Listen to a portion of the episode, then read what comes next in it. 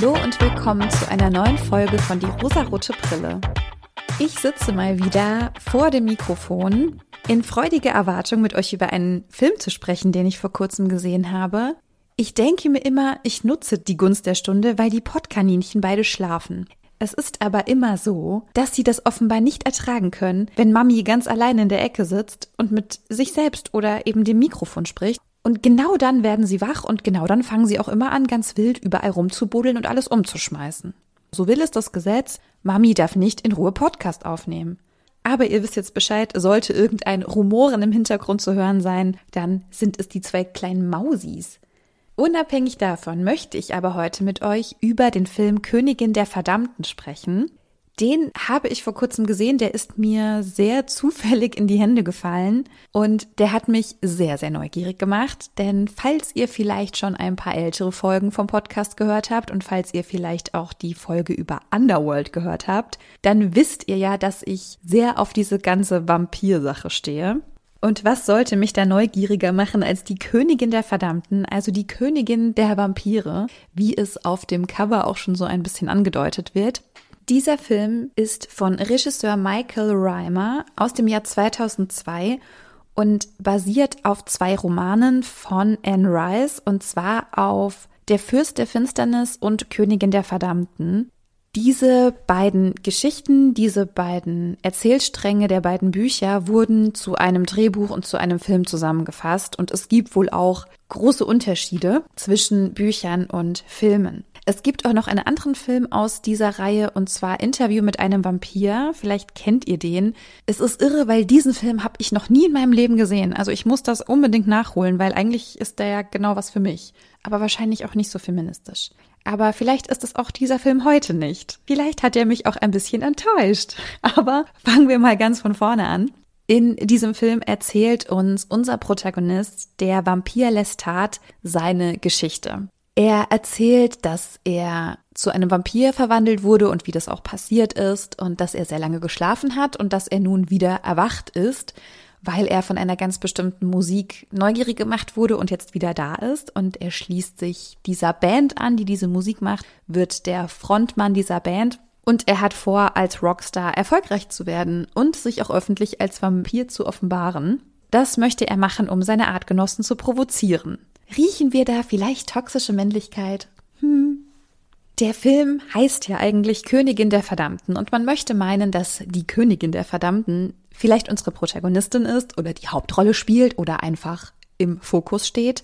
Nee, unsere Königin hat von den anderthalb Stunden Film vielleicht 15 Minuten Screentime, wenn überhaupt. Immerhin wird sie von einer Woman of Color verkörpert, was ich super fand, was mich auch sehr gecatcht hat und neugierig gemacht hat. Aber ich hatte sehr viel mehr erwartet von dieser Story, von diesem Titel. Die Königin der Verdammten ist nämlich Akasha. Und Akasha war zusammen mit Enkiel das erste Vampirpaar, was sozusagen geherrscht hat. Das ist ein ägyptisches Königspaar gewesen und die wurden durch einen Fluch zu Vampiren gemacht. Also sie ist sozusagen die Mutter aller Vampire und ist damit die oberste Chefin. Das ist ja schon mal ziemlich nice. Sie wird von Lestat wiedererweckt und möchte daraufhin ihn zu ihrem neuen König machen. Sie hat also eindeutig das Zepter in der Hand, was an sich ja auch super empowernd ist. Akasha tötet alle Menschen. Ich weiß nicht, ob das so generell ihr Ziel ist, einfach die komplette Menschheit auszulöschen, aber alle, die ihr zu nahe kommen, die killt sie, weil sie auf die keine Lust hat. Und Lestat findet das richtig blöd und lehnt das ab. Ich weiß nicht so ganz, warum er das so grundsätzlich ablehnt, aber wahrscheinlich, weil er auch die Menschheit ein bisschen dafür nutzen möchte, damit er von irgendwem bewundert werden kann. Also ich kann ihre Beweggründe auf jeden Fall nachvollziehen. Sie will quasi mit ihm in Ruhe alleine leben und vernichtet alle, weil sie ihr einfach auf die Nerven gehen. Also sehr, sehr relatable, wie man so schön sagt. Sie wird aber dadurch, dass nur sie dieses Ziel gut findet und Lestat das so ablehnt, als sehr machthungrig dargestellt und alles soll nach ihrem Willen gehen und das lässt sie in einem nicht so guten Licht dastehen, aber das ist auch ganz bewusst so beabsichtigt, denn Akasha ist nicht unsere Protagonistin, sie ist die Antagonistin des Films. Alle anderen Vampire beschließen nämlich, dass sie gestoppt werden muss und das funktioniert nur, indem ihr komplettes Blut ausgesaugt wird. Also nur so kann sie selbst sterben und die letzte Person, die von ihr trinkt, würde dann sozusagen diese Rolle der Urmutter oder des Urvampirs, des Anführers, der Anführerin übernehmen können.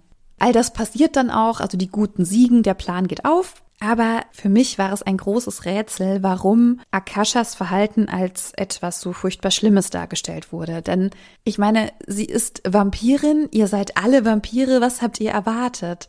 Also welches Verhalten haben Sie sich von ihr gewünscht? Ich meine natürlich, sie hätte auch eine sehr gütige Urmutter sein können und hätte auch dafür sorgen können, dass Vampire und Menschen in Einklang leben oder es wenigstens nicht allzu viele Tote gibt auf Seiten der Menschen. Aber es war jetzt für mich keine riesig große Überraschung, wie Akasha gehandelt hat. Ich fand es ein bisschen schade, dass sie diese böse, böse Antagonistin war. Es gibt auch noch eine weitere bedeutsame Frau in dem Film, und zwar ist das Jessie. Jessie ist eine Menschenfrau, also keine Vampirin. Sie arbeitet für die Geheimgesellschaft Talamasca. Was ist das für ein schönes Wort? Talamasca. Ich weiß auch gar nicht, ob es die wirklich gibt. Ich glaube nicht. Diese Geheimgesellschaft beschäftigt sich mit übersinnlichen Phänomenen, also auch mit Vampiren. Und Jessies Tante ist eine Feindin von Akasha. Und sie ist auch diejenige, die Akasha am Ende stoppt und durch das Trinken ihres Blutes und das Töten von Akasha dann selbst zur Urmutter wird. Lestat macht Jessie am Ende des Films auch selbst zur Vampirin, weil er sie nicht verlieren will. Ich glaube, das war die Begründung. Ich finde diese ganze Storyline absolut Quark. Ich weiß nicht, was das soll. Also für mich war es einfach super nervig, dass Lestat so viel Raum eingenommen hat. Aber gut, ihr wisst, ne, ich bin auch manchmal sehr, sehr kritisch, aber ich glaube, dass mich der Titel des Films und auch das Cover einfach.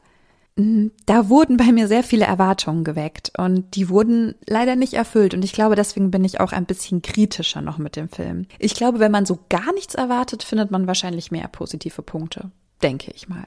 Aber es hat mich schon ziemlich gestört, dass der Film Königin der Verdammten heißt, es um eine Königin gehen sollte, aber zu 90 Prozent wird uns Lestats Geschichte erzählt. Also es gibt auch einen sehr langen Teil des Films, wo es darum geht, wie er überhaupt zum Vampir geworden ist. Was an sich ja super separat total funktioniert und auch völlig okay ist. Aber vielleicht war das wirklich einfach eine sehr subjektive Einschätzung von mir. Ich meine, die Besprechung hier ist auch eine sehr subjektive Einschätzung. Deswegen seid ihr vielleicht ein bisschen gnädiger mit dem Film.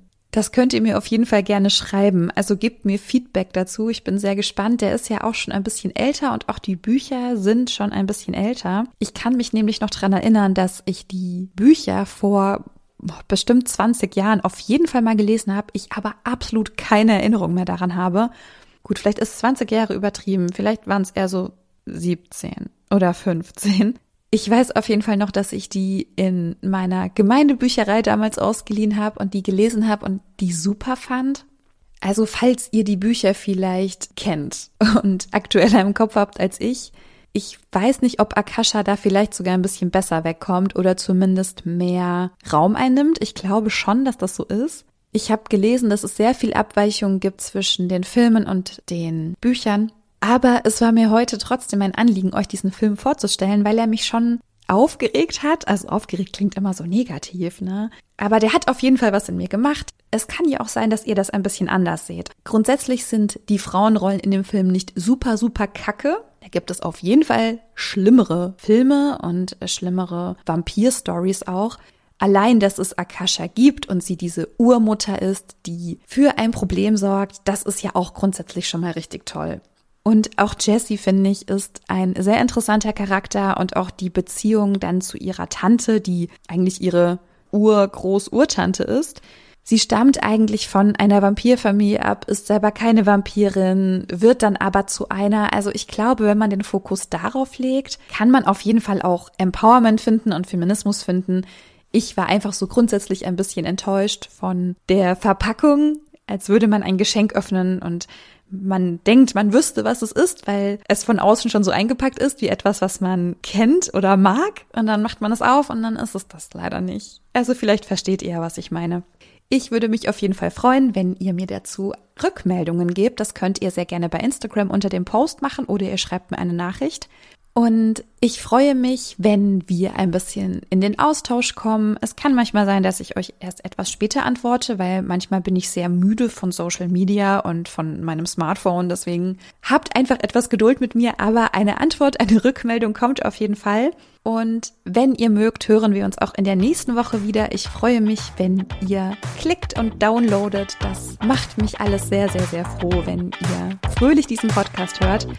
Lasst es euch gut gehen und bis zum nächsten Mal. Ciao.